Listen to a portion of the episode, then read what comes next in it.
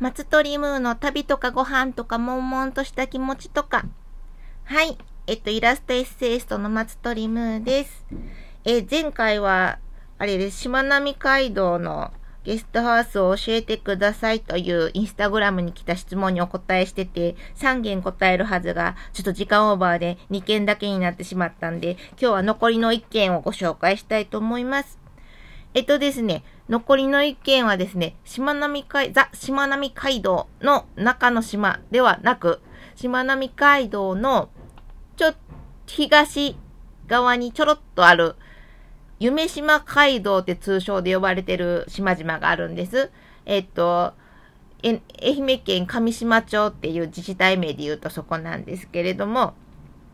そこがですね、えー、因島、しまなみ海道の広島側、尾道側から来て二つ目の島の因島っていう島があるんですけど、そこの因島から船で数分で着いちゃうとこなんですよ。で、しかも結構港行くのが何箇所かあって、いろいろ選べるんですよね、行き方が。で、すぐ着いちゃうし。で、そこがですね、えー、湯気島、佐島、えー、粋な、粋な島、岩木島が、この4つが橋で繋がってて、岩木島はね、今年の、あれ、4月 ?3 月 ?4 月？繋がったばっかりで。で、他ちょっと離れたところに、高い上島、魚島っていう島と、あと、と豊島、手島、豊島、あ、ちょっと呼び方忘れちゃった。あ、3、3つあって、それはちょっと繋がってないので、船の本数も1日何便だったかな。そんなに多くはなくって行きづらい感じではあるんですけれども、その橋で繋がってる梅島街道の4つの島は、船がもう因島からすぐ何本も出てるので行きやすいんです。で、その4つの島の中の佐島っていう一番ちっちゃいかな、4つの島の中では。で、島があるんですけれども、そこに古民家ゲストハウス塩見の家っていうゲストハウスがあるんです。えっと、古民家を改装、改装って言ってほぼ、なんか、今のリノベーションみたいな、こう、外観は古民家だけど、なんかは現代的みたいな感じではなくって、昔のそのまんまのを、そのまんま綺麗にしましたみたいな感じの、すごい落ち着く感じの宿がありまして、で、そこがですね、いいのはですね、シェアご飯がとにかく楽しい。な、なんですかね、あの、オーナーさんはですね、宿のオーナーさんは、あの、東京に住まわれてて、スタッフさんがおられて、恵子さんとみえさんっていうお二人なんですけれども、シェアご飯、晩ご飯と朝ご飯と、まあ、別途料金かかるんですけれども、あって、それがですね、あの、宿のめ宿泊メンバーと、その、えー、晩ご飯と朝ご飯、みえさんが担当されるみえさんと、あと、ヘルパーの子がいたらヘルパーの子と、で、時々、島の人たちもやってきて、で、あれですね、あの、高校の島留学って言って、他の地域から島の高校に来てる子の、あの、受け入れもやってらっしゃるので、その子たちも食べに来たりとかして、なんかすごい世代いろいろ、いろんな方と一緒にご飯が食べれる感じで、いいですね。シェアご飯もその持ち寄るんではなくって、あ、持ち寄りも OK なんですけど、あの、台所で、みえさんが今日のメニューみたいな決めてきはって、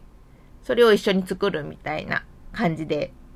作ります。だから料理、私苦手なんでシェアご飯って言うとなんか持ってくのすごい緊張するんですけど、しかも旅中だとなかなか焦点がないと会もできないので、で、その場で人に振る舞うものなんかすぐ作れない人なんで私、そのメニュー決めてもらってその人のお手伝いをするっていうのは私はとてもすごく心地がよくって大好きなんです。で、そこまたいいのがですね、なんか、すごい、なんですかね、あの、上島町今すごく移住者が増えていて、なんだろう、橋が繋がってない。本当に数分だけの距離なんですけど、船数分だけの距離なんですけど、橋が繋がってないからか、すごいしまなみ海道よりも、の島々よりも、すごい時の流れがゆったりした感じがして、その時の流れがゆったりだとみんなゆったりなのか、すごいなんかね、すごい皆さん、あったたかくてゆったりして落ち着くような方々ばかりで島の人も移住者の人も、なんかせかせかした人がいないなと思って、それがとても落ち着く感じですね。なんか聞くと昔は湯気島の方は、その、船乗りさんが多かって、で、結構船乗りさんで旦那さんが出てって、奥さんは働かずに家で奥さんやってて、結構、こう、裕福と言ったらなんか怒られそうな気もするんですけれども、なんか心に余裕がある感じの方々が多かって、こう、好きなことをして私たち遊んでたのって、その奥様方、今、年配になられてる方々おっしゃってて、その自分の好きなことをやって楽しく過ごしてるから、来た人に対してもすごく楽しく受け入れてくださる感じがします。はい。で、その古民家ゲストハウス、塩見の家なんですけれども、まあ、ちょっと、冷房はね、なかった気がするな。なので、夏はちょっと厳しいかもしれないんですけど、でもね、縁側がすごい気持ちよくって、ちっちゃいんですけど、緑の庭があって、で、猫ちゃんがね、飼い猫一匹と、なぜかやってくる野良猫ちゃん一匹と、2匹がよく来てるので、そう、猫アレルギーの人はちょっと辛いかもなので、ちょっと残念ではあるんですけれども、でもちょっとおすすめです。で、そこは、えっと、スタッフの恵子さんの方に、小学生のお子さんがお二人おられて、その子たちも宿にた時々遊びに来るんですよね。なんか、YouTube 見れるのが、ね、Wi-Fi が入ってる宿なら見れるみたいな感じで、学校からあの、何ですか、今、小学校タブレットみたいな、も、持って帰ってきはるらしくって、曜日ごとに。その タブレットもらったらもう速攻、速攻なんか宿来て永遠 YouTube を見てるみたいな、そのそれをなんか見れて、私的には普段そんなにちっちゃい子と関わることがないので、へえ、最近の子はこうなんだ、面白いと思って見たりしてます。あとね、その、塩見の近くにブックカフェおかっぱさんとかいうのもあって、そこも、ちびっこちゃんが看板息子っ子がいるので、その子の、なんか遊ぶスペースとかもあるので、ちっちゃい子も結構多分大丈夫だった気がするな。ただカフェの方は、おかっぱさんは週末だけ営業なんですよね。ふんふん。なので、佐島、ぜひ行ってみられたらいいんじゃないかなと思います。で、それ、あれなんですよ。もし、しまなみ海道行って、全部の島渡るのしんどければ、えー、尾道から入って、因島まで来て、えっと、尾道向島、因島まで頑張ってチャリをこぎ、因島から湯気島か、行く、きな島に船が出てるので、それで渡って、あ、その時はチャリ多分買えるんじゃないかな。夢島夢島でその上島町がレンタサイクルやってるので、で、それで佐島に来て、するとですね、そこ愛媛県の島々なので、本数、ちょっと何便か忘れました。あな結構あるんですけど、今治行きの船が出てるんですよ。それはチャリ詰め込めなかっ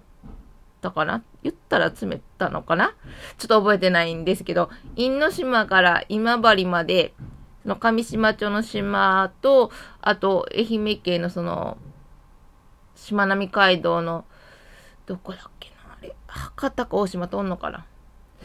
とりあえず島々渡って今治の港まで行くっていう船が、高速船が出てるので、もう疲れちゃったと思ったら、その、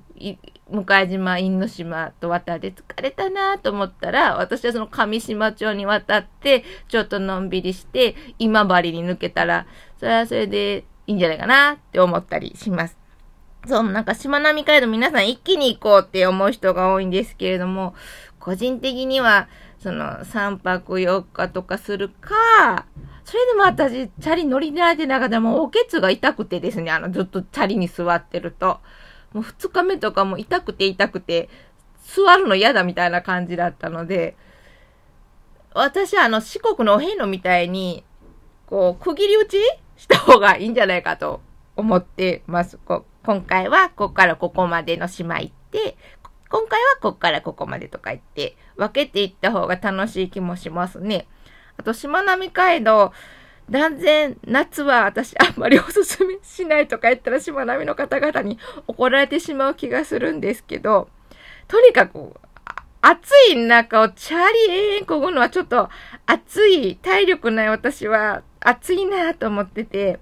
どっちか言ったら秋か春がおすすめですかね。特に春はですね、しまなみ海道あちこち桜がめちゃくちゃ綺麗な場所がいっぱいあるので、桜見ながら行くのめっちゃいいですね。それこそあの、